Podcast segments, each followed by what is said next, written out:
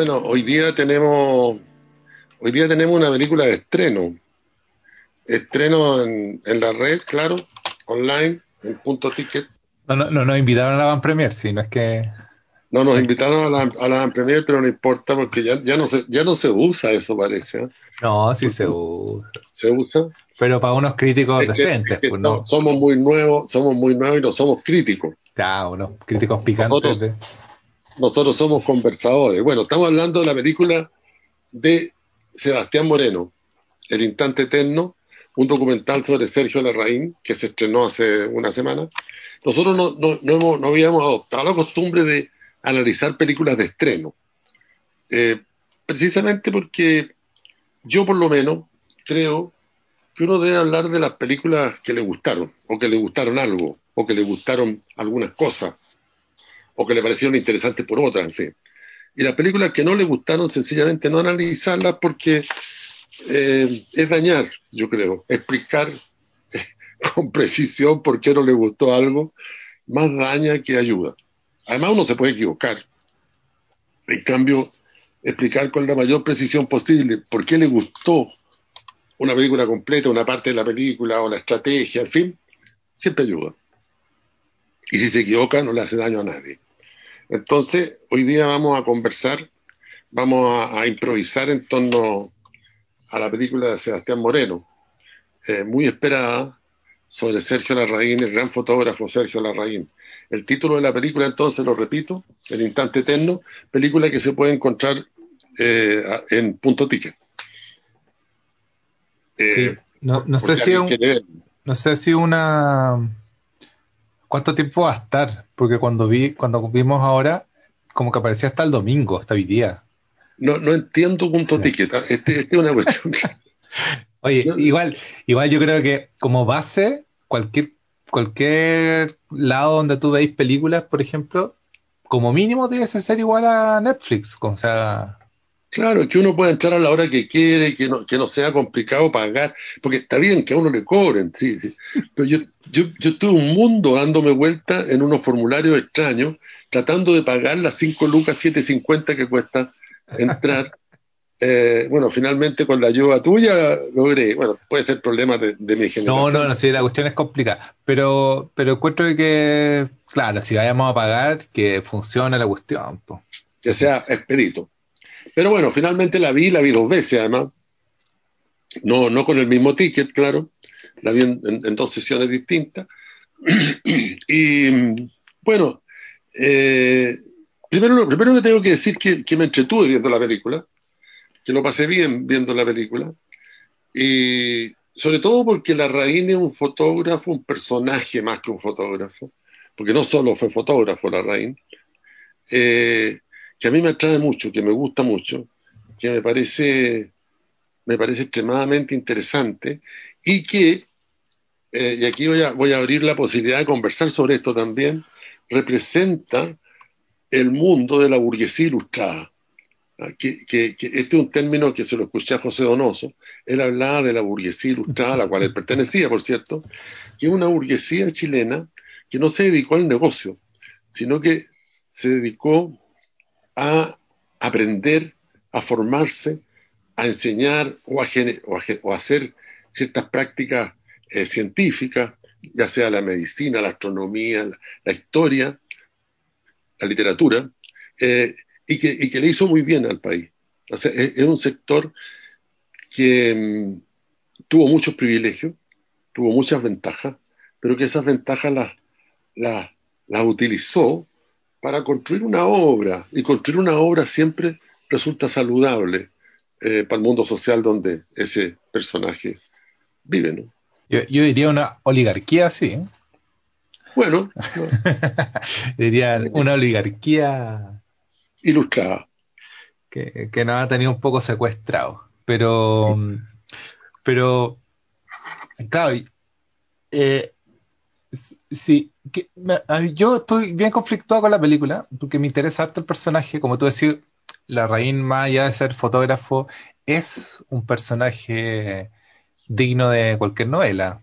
Eh, es, es más encima esos fotógrafos a la antigua, ese fotógrafo que se iba a vagabundear, Eh, quien no conoce la obra de Sergio Larraín, yo creo que debiese googlearla de inmediato, porque más allá de ser un fotógrafo importante para Chile, es uno de los primeros fotógrafos latinoamericanos importantes para el mundo. Y eso, bueno, partiendo por eso, creo que queda muy poco claro en la película. Y ahí yo, empiezo mis conflictos. Como, ¿para, qué, ¿para quién es la película? Porque, por un lado, puedo perdonarle a una película que sea informativa si, si me revela harta información. Pero creo que no ponen en, en relevancia de manera explícita o clara quién era la raíz para el mundo en esa época. Porque Chile en los años 50 de verdad era el, por no decir otra palabra, era lo, era lo, más lejos del mundo posible. Claro, y lo más básico también, ¿no? Claro. y, que, llega a estar en la, en la Magnum, que era. Que yo creo que ni, siquiera es como una comparación hoy día, eh, porque claro, eh, en ese momento eran tan imponentes esas como, bueno, Magnum era un colectivo, más no era una agencia privada, era una cooperativa. Eh, solo podía llegar siendo invitado por Carrie Bresson o alguno de la cooperativa. Entonces, estar ahí en, ese momento donde realmente era grande, o sea, todavía es grande, pero en ese momento era aún más poderoso y grande, creo que tiene un mérito eh, mucho más significativo. Y ahí, me, y ahí, siento que la película parte un poco media, media como empastada, como, como, como cuando la rueda se queda dando vueltas como que vemos como una lógica media museo y vemos que hay una tipa francesa sacando fotos como desde un desde una unos, unos guardadores de, unas maquetas de unos estantes maravillosos. Oh, me encantan esos estantes como me, encanta, ver esa esa cómo ordenan en los museos esas cuestiones es una maravilla y, y claro una de las una de las primeras fotos famosas de que ahí medio que la dicen, pero no la dicen tan clara. O sea, si yo se lo muestro a mi mamá, mi mamá seguro que no, no, no cachó, que es muy a la pasada. Pero la primera foto de que, es, que es media famosa de Sergio Larraín, eh, la compra Edward Station, Station, no sé cómo se pronuncia. contemporáneo. Del MoMA. Compran tu primera foto del MoMA. Como, ya para. Y, con, esa plata que de sido no, no poca, la raíz se fue a, a pasar una temporada en Valparaíso. Un año en Valparaíso. Un, año. Imagínate. Entonces, claro, él, era un personaje muy favorecido por la fortuna de su familia, claro, pero también por, por, eh, por la por, el reconocimiento que siempre le hizo a su, se le hizo a sus habilidades. Todo el mundo reconocía en él eh, ciertas gracias, sobre todo en la fotografía. Y eso yo creo que, Ahora, fíjate una cosa curiosa. Pero tú, ¿tú sentiste que quedó claro al principio eso? ¿La Magnum y la compra de la primera foto por el MoMA? O sea, aparece, pero... para mí sí que soy una persona que tengo relativa participación en esos temas. ¿ah? Eh, a lo mejor... Pero el MoMA, yo creo que...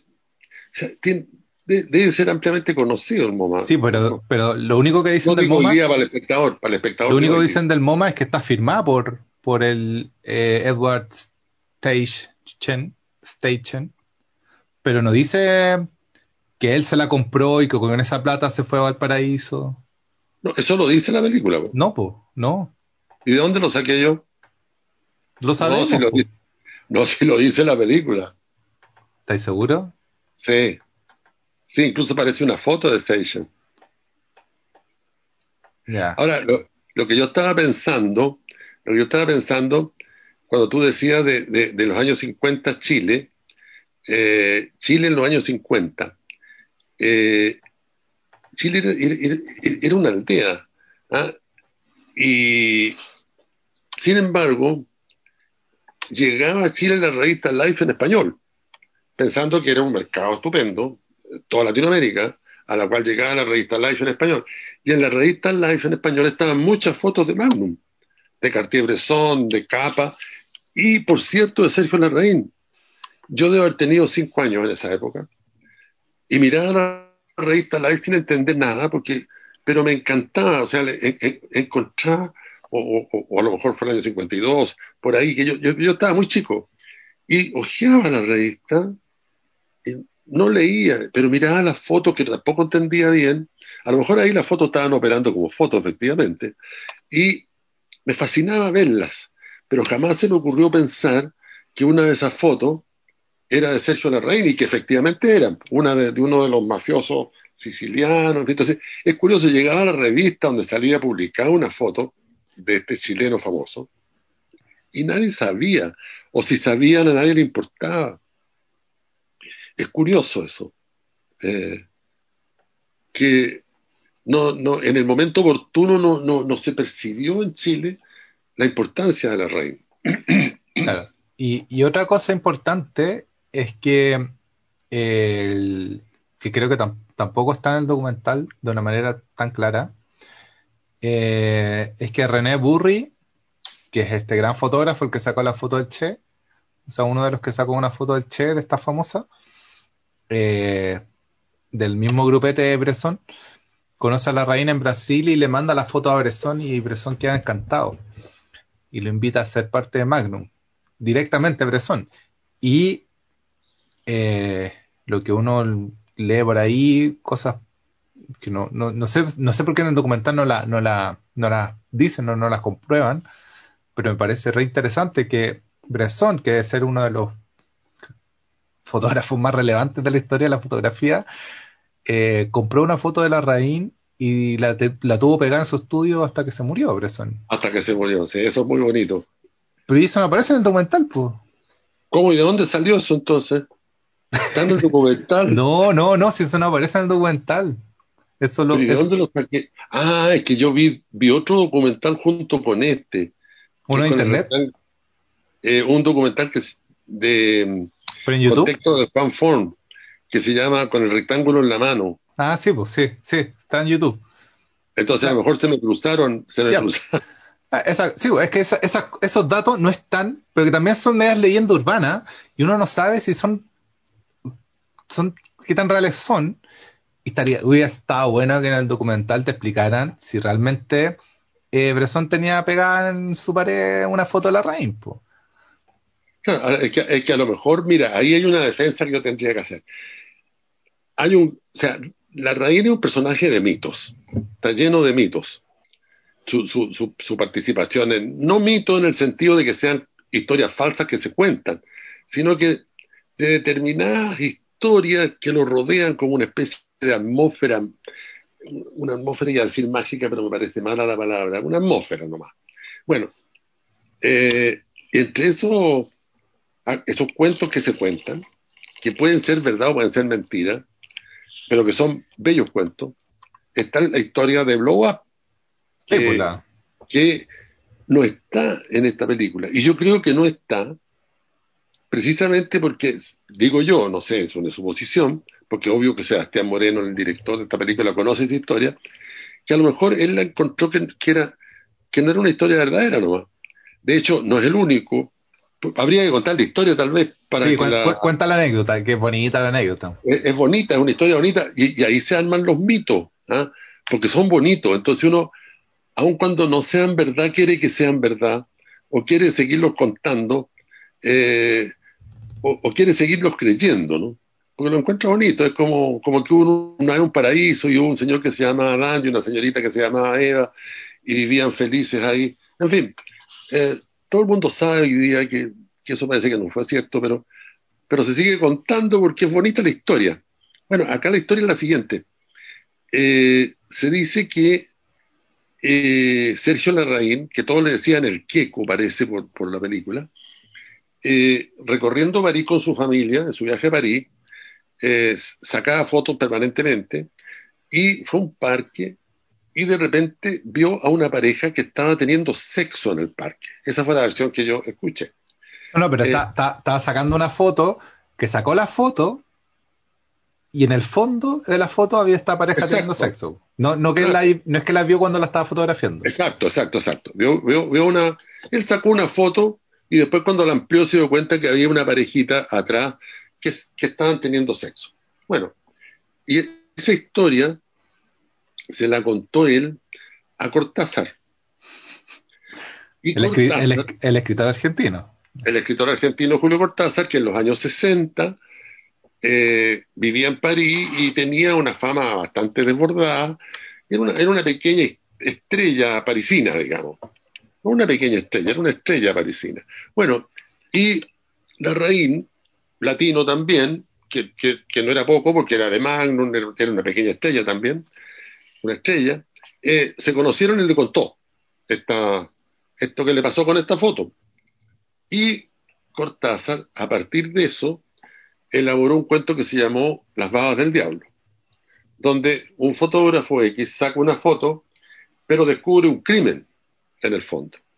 Descubre una pistola disparando, en fin. Y sigue el mito. Eh, esta parte parece que ya no es tan mítica.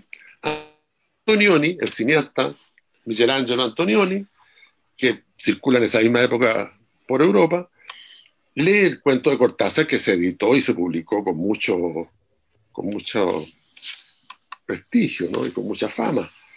Y le gusta ese cuento y hace una película que se llama Blow Up, que todo el mundo conoce, una Blow Up, una película premiada en Cannes. gana Cannes.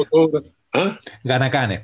Gana Cannes, eh, donde un fotógrafo saca una foto de una pareja que se besa en un parque y después cuando amplía se da cuenta que detrás de la pareja que se besa hay una pistola y esa pistola disparó y mató al tipo que estaba besando a la señorita que después andaba buscando la foto.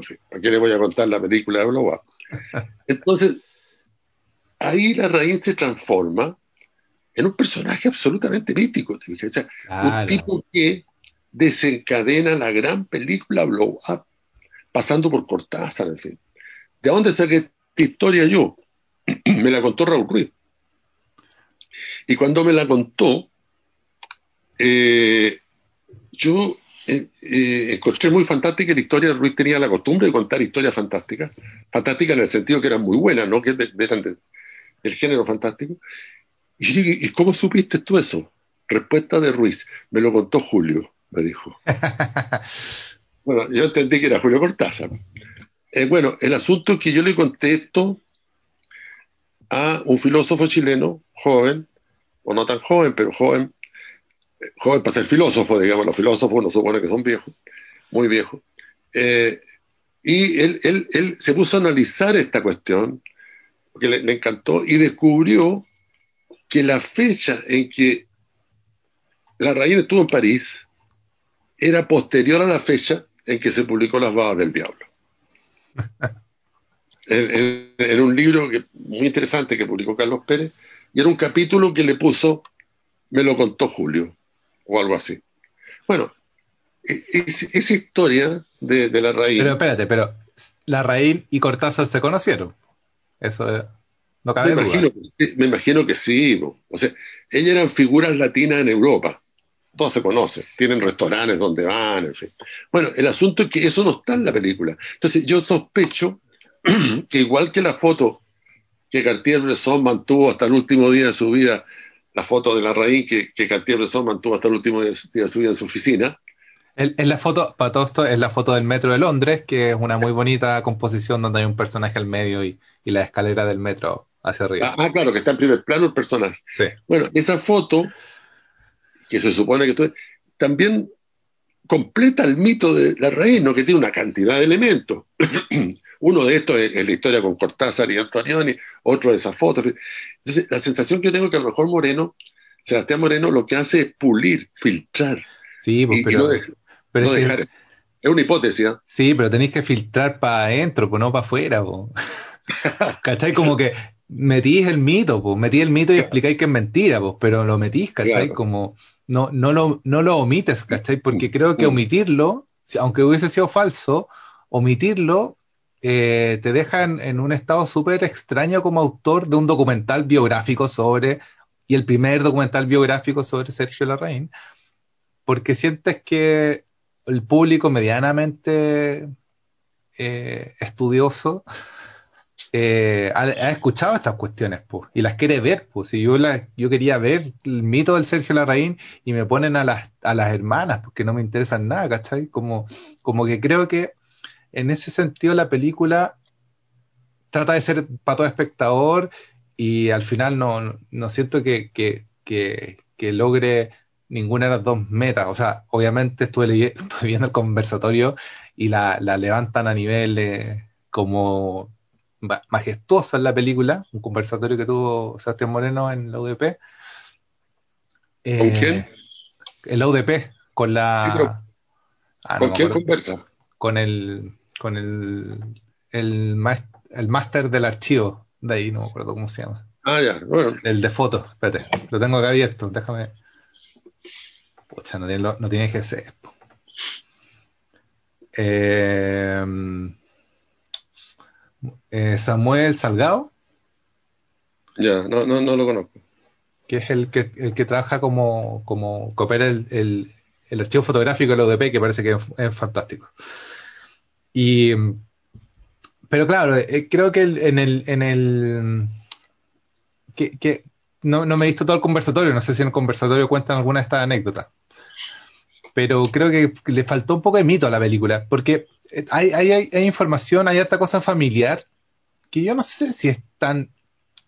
Bueno, estoy hecho biografía. Yo, yo creo que la biografía es un tema súper jodido súper jodido. porque, ¿de dónde partí?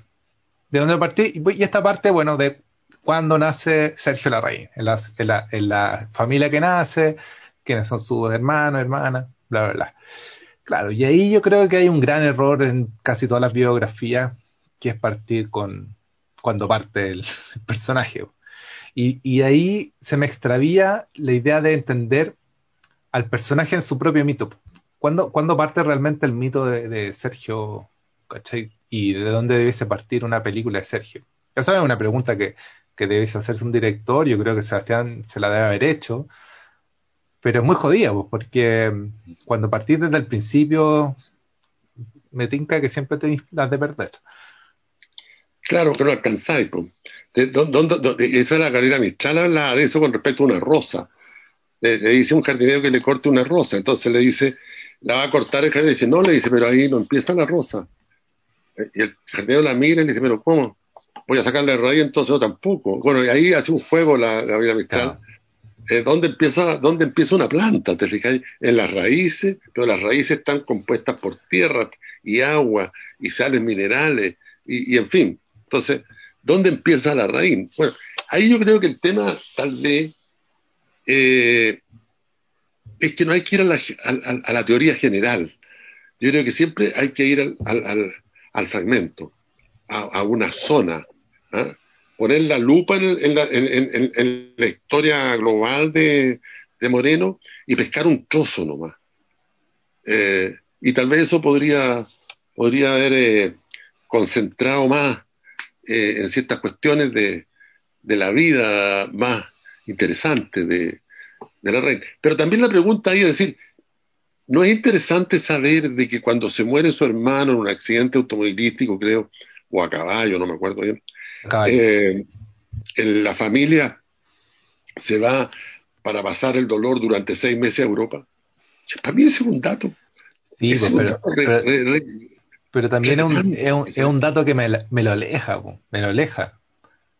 Porque, chuta, ¿cuántas, ¿Cuántas otras familias han perdido un hijo y no se van a Europa, a Egipto, a dar una vuelta? No, no pero, te da una idea de cuál puede ser la soledad de este personaje, ¿te fijas? Eh, o sea, si uno no ve a la reina en el, contexto del hijo de una familia multimillonaria, eh, es difícil entender esta obsesión por la pobreza, este, este, este deseo de individualidad, de, o sea, porque, y, ahí se cruza el tema de la burguesía ilustrada también, ¿no? E, el tipo que quiere ser más grande que todos los grandes, porque ya lo grande lo tiene. O sea, para él la vida no es ganarse la vida, la vida ya está ganada. Lo, que él tiene que hacer ahora es una obra magnífica, que la hace. La hace, pero todavía la encuentra poca. Y la obra magnífica que quiere hacer ahora, este niñito hijo de una familia rica, es eh, cambiar el mundo. Que es lo que dice Lucho Paró, que le dijo la última vez que lo vio, que la fotografía no servía para nada, otro mito probablemente, eh, porque no cambiaba el mundo. Entonces, no sé, es, difícil, claro, decir desde dónde se parte cuando se hace una grafía, es muy difícil. Porque eso finalmente depende de los gustos y de los antecedentes que se tiene. El, material de archivo que la película ofrece es gigantesco. Pero, igual a mí me, me quedó gusto poco. Yo eh, he visto, he visto la, o sea, una amiga, ponte tú, tiene la, las tiras de contacto de la Magnum, que es un librote grande. Y, y ponte tú, ahí hay toda una cosa de archivo que me dan ganas de ver más, porque la gracia de ver una tira de contacto es ver cuántos intentos hizo el fotógrafo. Ah, claro. Y, ahí, y aquí en la película aparecen un poquito, pero no aparecen todas. Pues ahí, si este tipo, si, tuvieron acceso a las tiras de contacto, pucha, haberlas visto enteras, eh, creo que es un, es, un, es una, no sé, ahí, hay un, trabajo archivo que, que, siento que se les, se les, se les fue o se les perdió. Porque Claro, ver cuántos intentos eran para lograr una de las fotos. ¿Cuántas? De hecho, hay una película de Cartier-Bresson, sobre Cartier-Bresson, donde trabajan las tiras de prueba así. Es que es fantástico. Tú ves, cuatro, cinco, seis, siete fotos de un tipo tocando el acordeón en un bar. Y, finalmente, ¿cuál eligen? Claro, pero él, eh, eh, lo que pasa es que nosotros somos espectadores jodidos en este caso porque estamos pensando en la película que nos habría gustado hacer a nosotros. Sí, obvio, pero si uno siempre es así. Bueno, siempre es así. Y eso es lo bueno, ¿no? Cada espectador debería siempre ver así la película. Porque aquí también se habla de las fotos, se hacen unas ciertas observaciones y hay unas observaciones bien interesantes de las fotos. Pero nosotros estamos, estamos como en un foro de televisión, tú estás haciendo eh, la, la, el, el, rol del detective malo. De, delita lo pasa loco. Oye, sí, pues sí, pues, si no, es que si no hay conflicto, si no hay conflicto no hay historia. Si no hay conflicto no hay historia. ¿Cuál, es el antagonista del documental? Que no hay, no hay antagonista. El papá podría haber sido un buen antagonista, pero no se le sacó el provecho narrativo al papá. Después Bresón de haber puesto el grito en el cielo que este latino Sudaca se haya querido salir de la Magnum, imagínate. ¿Por qué no, no pusieron ese conflicto? O sea, mm. no, no, lo subrayaron más. Porque mm. imagínate el desprecio a un francés, que, que, ya son jodidos, que, que, se salgan de tu cooperativa, que es como la más exitosa del mundo, un Sudaca. ¿Sabes que no quiero ya participar en tu, cuestión? Me voy a ir a Valle a encerrar el campo, chao. de, de, hecho, de hecho, eh, Kudelka, Kudelka se llama el otro fotógrafo. Sí, ese es el único lúcido que me, me cayó bien. Que quedó súper molesto con toda esta cuestión. él, él, él encuentra que ¿qué, es esto? ¿Qué es la raíz? ¿Cómo no, no, no, no siguió trabajando? No siguió trabajando. No siguió trabajando. Ahora, eh, yo, creo que eh, yo la, la, a mí me parece que hay, hay varias películas de, no varias, pero yo he visto un par de mm, artistas chilenos, hijos de familia de la burguesía ilustrada. Y tienen ciertos tics. Son tipos talentosos, son tipos que abandonan la familia, abandonan en el sentido que se van, son tipos que lo único que quieren es irse al extranjero eh, y, que, y, que, les va bien en el extranjero, se sienten mejor en el extranjero, se desenvuelven mejor en el extranjero que en la aldea de donde provienen. Y, y que su lucha pensando en el antagonista es ser más grande que los grandes de su familia. Ah, que, es algo que dice la Bárbara, la raíz una de sus hermanas, eh, que él le tenía miedo al papá, porque el papá era muy grande. O sea, muy grande en el sentido de, de que era un arquitecto con una gran trayectoria, decano eh, de la escuela, de la Facultad de Arquitectura de la Universidad Católica, había donado la casa, multimillonario, o sea, él, era dueño de lo que hoy día se llama eh, comendador, el comendador se llama... lo contador, ¿o no? No, el comendador, creo. Ah, no, me acuerdo bien. Donde está la Facultad de Arquitectura, eso era la casa donde vivía el señor García Moreno. Y él decide donarla y irse a vivir una cosita chiquitita atrás, muy bonita y sigue siendo el decano de esta facultad, en fin. O sea, el abandono, ¿de hay El abandono, a mí la, hipótesis con la que me quedo yo, sin mucha investigación, es que la parte conseguible con plata está tan conseguida que lo único que queda es eh, esconderse, escabullirse, abandonar. Un poco lo que hace Salinger también en, esa misma época, entre paréntesis. El escritor Salinger en Estados Unidos escribe El cazador oculto y el tipo que tiene un éxito brutal. pero, como dice el. Ah, ¿Cómo que se llama? El. Ah, lo tenía anotado, pero se me perdió. El último, el Kul. Kul... Kudelka. Kudelka. Esa, Kudelka. Lo que dice Kudelka, le faltó entregar su trabajo final. Pues o sea, Salinger escribió El Guardián del Centeno. Claro. según Kudelka, que, esa es otra cosa, eh, que aquí en Chile nunca se ha analizado con cuidado, ¿no? y que Kudelka lo dice sin ningún, sin ningún problema. Dice, no, no, no completó su obra. Eh, cuestión que, puede perfectamente ser. ¿eh? pero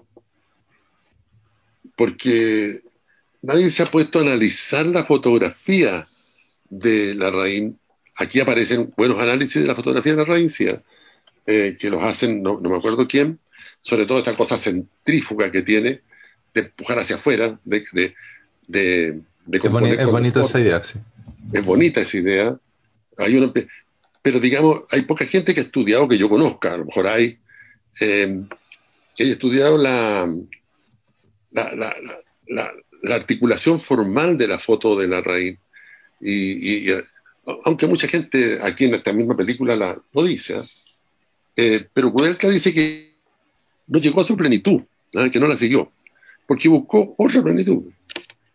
Eh, ah. Todo le queda chico, yo creo, a un tipo que ha tenido tanto confort y ha tenido todo, que nada le ha faltado. Imagínate, él tenía en el año 50 una máquina fotográfica Leica y tenía un laboratorio, un. Ahí, ahí también me faltó, es que yo no, yo sé que Moreno le gusta la fotografía, sí, hizo la, sí, le hizo la ciudad fotógrafo, pero me faltó como el fetiche por el fotógrafo real, pues como, ¿por, por, qué no mostramos su cámara? ¿Cómo no, ¿Dónde está la cámara, las cámaras de las Leicas de Sergio Larraín? Tienen que estar por ahí. ¿Cómo no, las vimos esas cámaras? ¿De dónde salieron? ¿Cuándo, ¿Cuándo se compró la primera cámara? O sea, yo por ahí sé que se la compró cuando estaba en Estados Unidos, pero ¿cómo se la compró? ¿Se la compró el papá la, la primera Leica?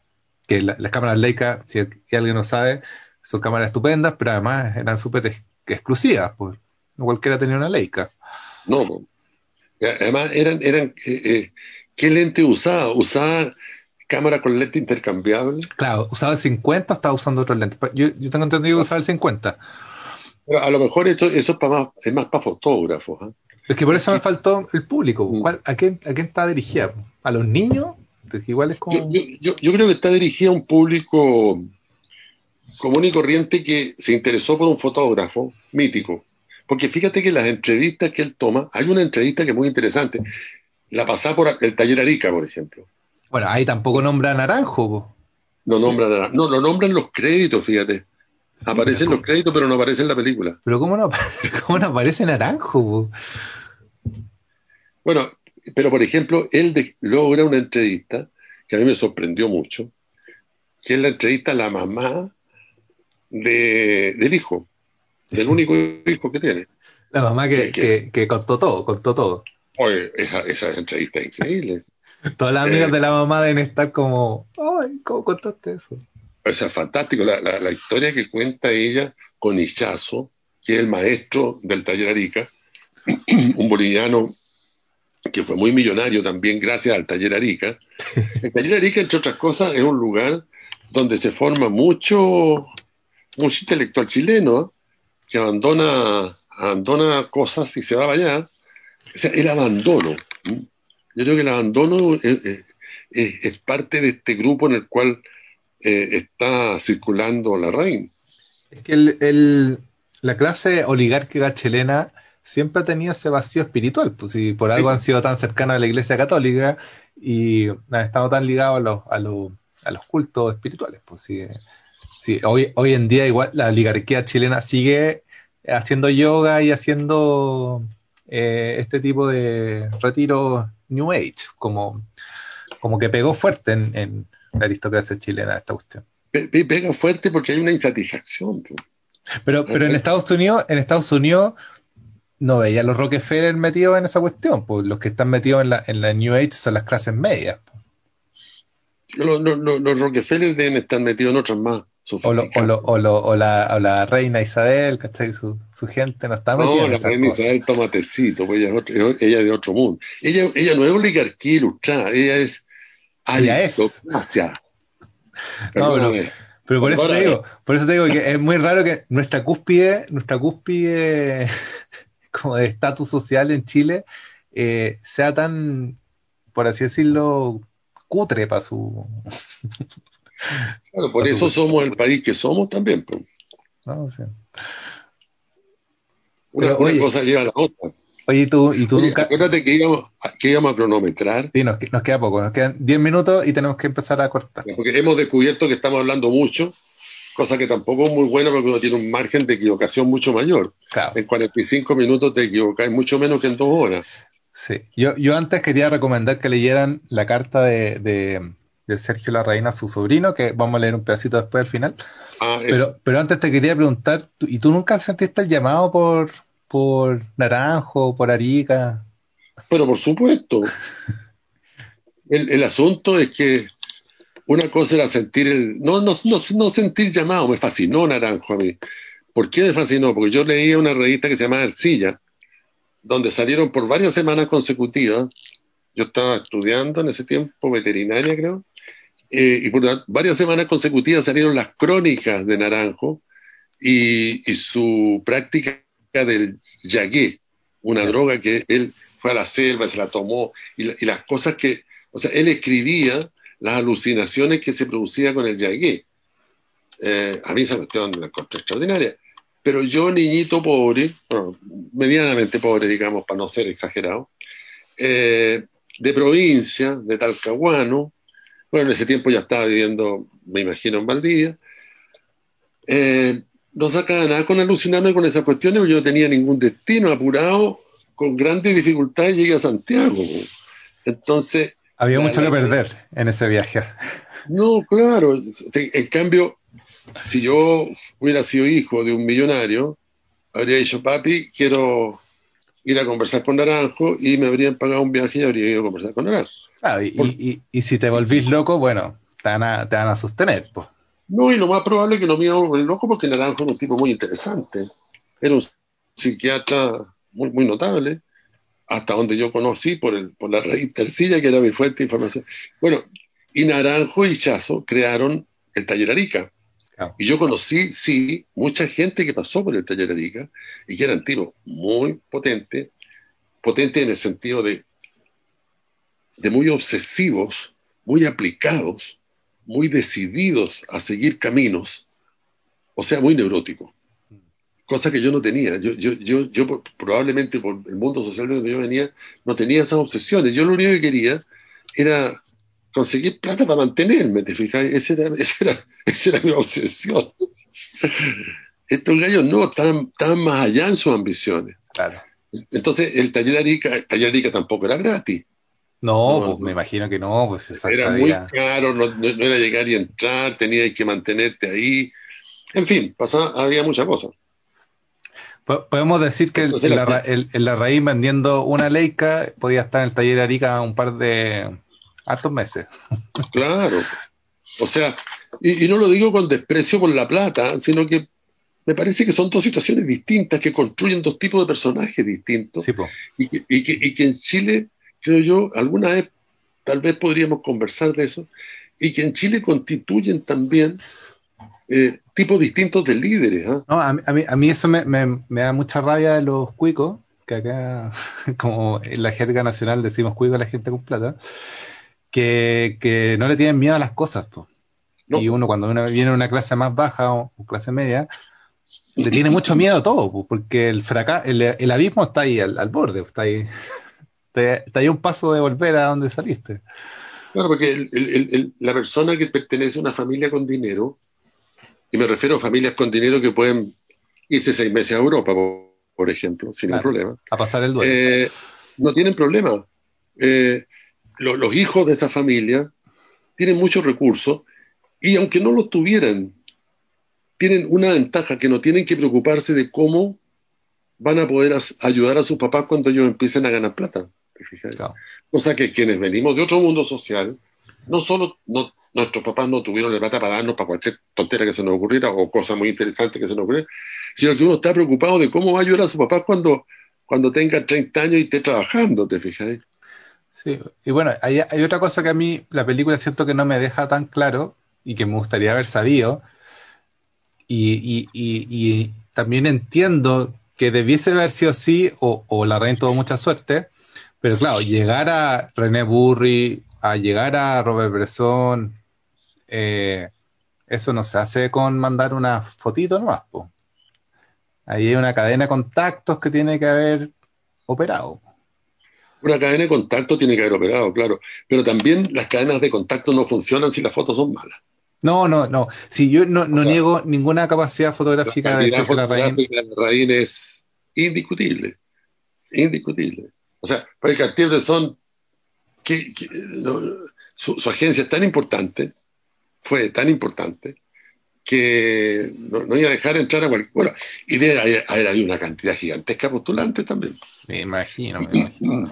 Porque tú, también me gustaría haber sabido cómo, cómo era la, técnica de esas fotos. Si, si sacaba con, con, con un diafragma súper cerrado, si trabajaba con películas de alta velocidad. Eh, hay mucha cosa técnica que es re interesante porque creo que en, la misma técnica de Sergio Larraín todavía hay mucho misterio.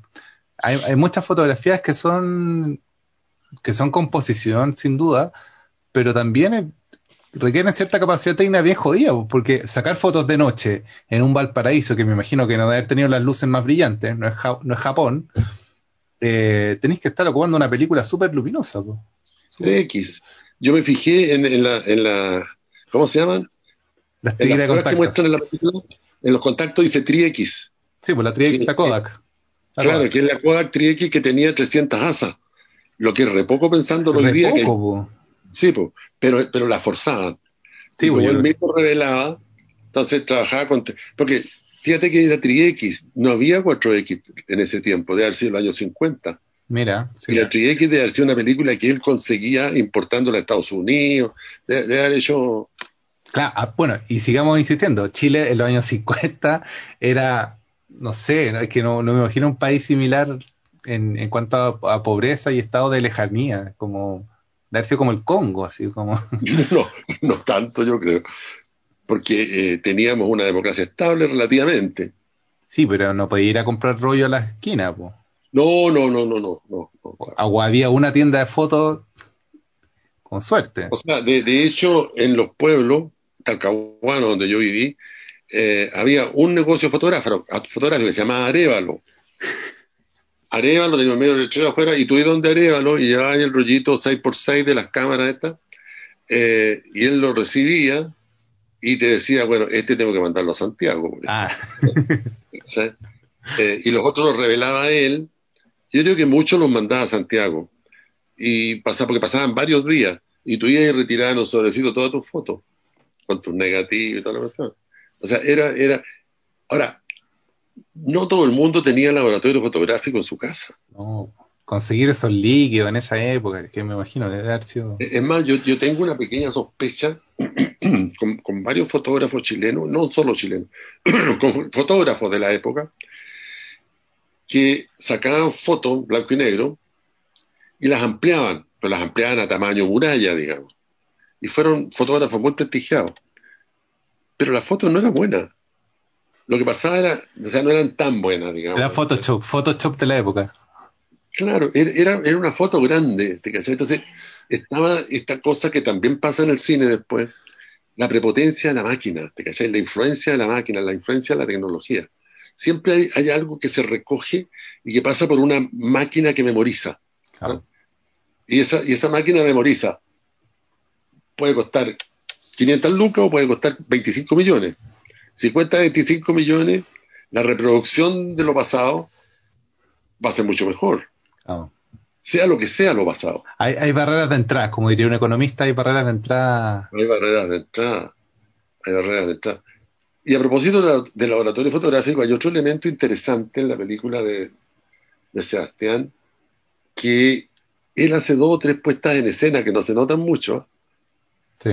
que, que es eh, el momento en que supuestamente eh, la raíz está revelando una foto y se escucha un off que pareciera ser el de la raíz, pero en realidad me di cuenta por los créditos, el que está ahí, y hay otro momento en que hace una maleta, un plano muy chiquitito, una maleta a partir de, de Sicilia, creo, porque le dicen que ruso, el, el, el, mafioso se puede enojar que le sacó la foto, y él rápidamente desaparece de Sicilia, y esa parece que es una puesta en escena, son dos puestas en escena que las actúa Sergio Parra, me da la impresión, por, lo que, por los créditos y porque se parecen un poco. Sí, pues se parecen, son iguales. Sergio Parra es de metales, metales pesados, eh. es el dueño de metales pesados. Entonces, pero, pero, me pareció interesante porque son dos puestas en escena muy que deben durar tres minutos entre las dos en una película de una hora veinte.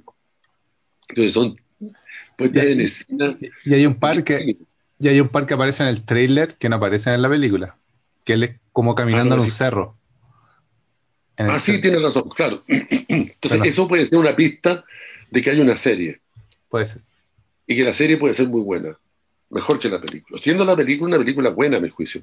No es la película de mis sueños, por cierto, pero es una película buena. Es una película de televisión. Que tiene, que tiene buenas entrevistas, que tiene total. Ahora, es curioso que estas pequeñas ficciones que instala sean tan pequeñas. Yo, yo creo que ahí está la duda que tendría cualquier director hasta dónde aguanta la ficción mm. eh, en una película documental. ¿eh? Ah, habría que decir, si, si, si, si, escucha este podcast, Sebastián, que aguanta bastante. bueno, aguanta bastante porque son tres minutos, a lo mejor cien más. Oye, eh, dos cositas, tenemos que ir cerrando. Dos cositas. Eh, por ahí escuché, no está en la película, pero que el mantra que rezaron sus amigos en el velorio era, el presente no es el camino, el presente es la meta. Exacto. Ese mantra rezaron. Qué bonito eso. Qué bonito.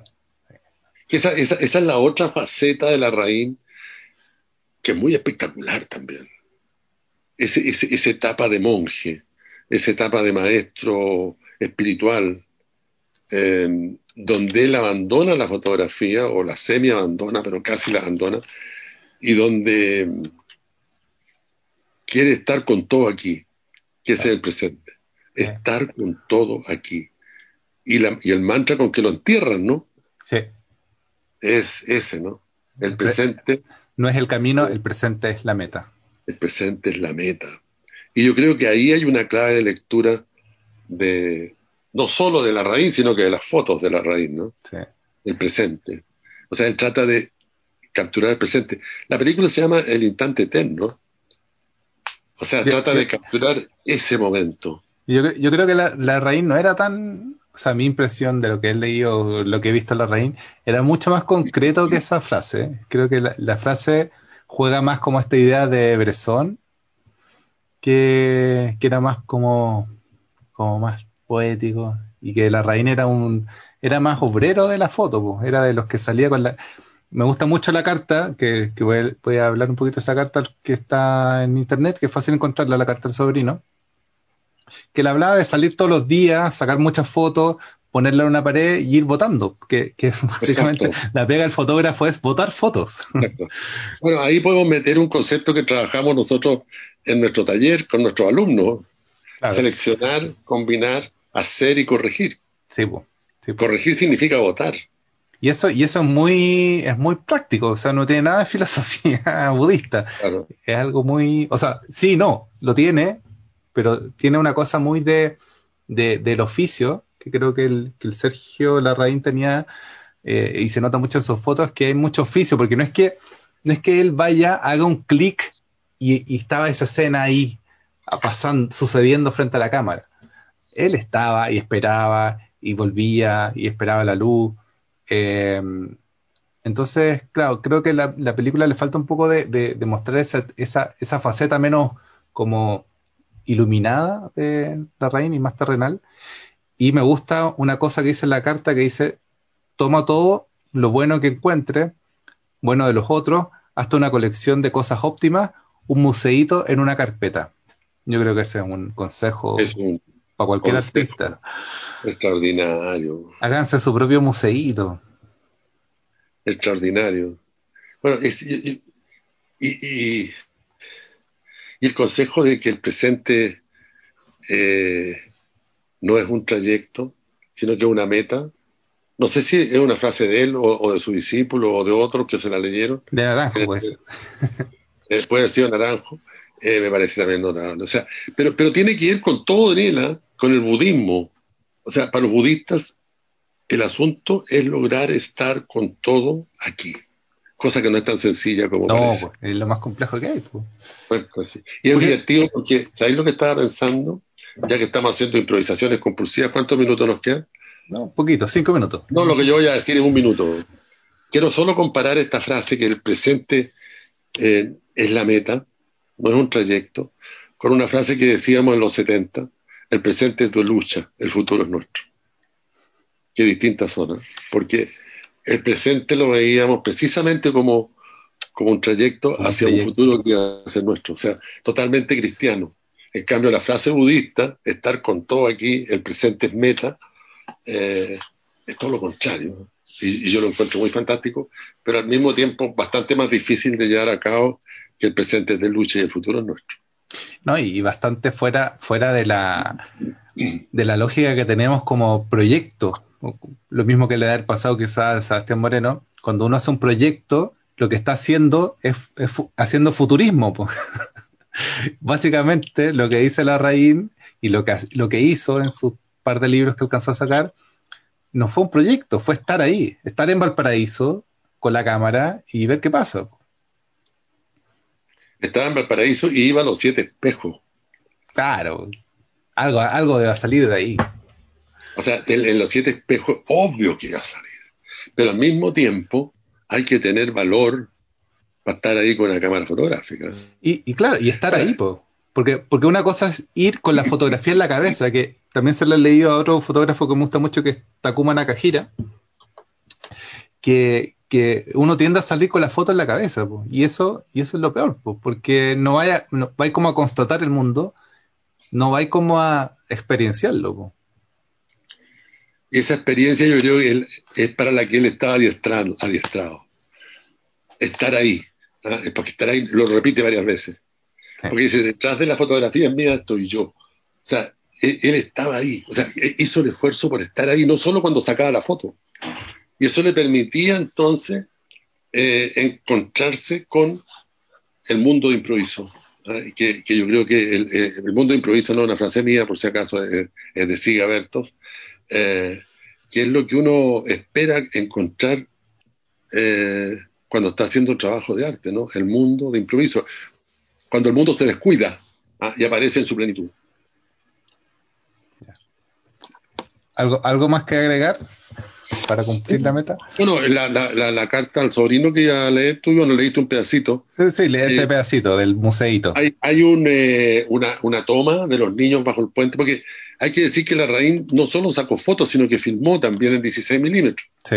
De hecho, anda una película por ahí, yo, he visto pedazos, que no la editó, parece. Y, entre las cosas del archivo fantástico que consigue Sebastián Moreno en esta película, hay una toma de un niño con un perro en el río Mapocho. Esa toma es increíble. Fantástico, sí. Es increíble. Pero eh, para tomar esa, para tomar esa toma, para hacer ese plano, eh, había que estar ahí. Y eso no era sencillo. y, estar ahí no significa lograr bajar por las murallas del río y pararse ahí al lado de los cabros chicos, sino que significa estar presente con todo ahí. Y, y, eso se nota, e, esa foto yo la encontré conmovedora. El niño pobre, creo que sin camisa, cruzando el río que le llega a la rodilla, con cara asustado y su perro en brazos. Es una cosa feroz. A mí, a mí la que más me gusta es la de unos pescadores, parece que un viaje que hace al sur, y es como un, pescador, otro pescador, como una ventana, y afuera otro pescador, y afuera como el, mar, como que son como tres, como tres encuadres dentro del mismo encuadre. Y, él trabaja mucho eso, ¿ah? el, reencuadre, los diferentes elementos adentro del cuadro, todos empujando para los bordes, como arrancándose, dejando un vacío.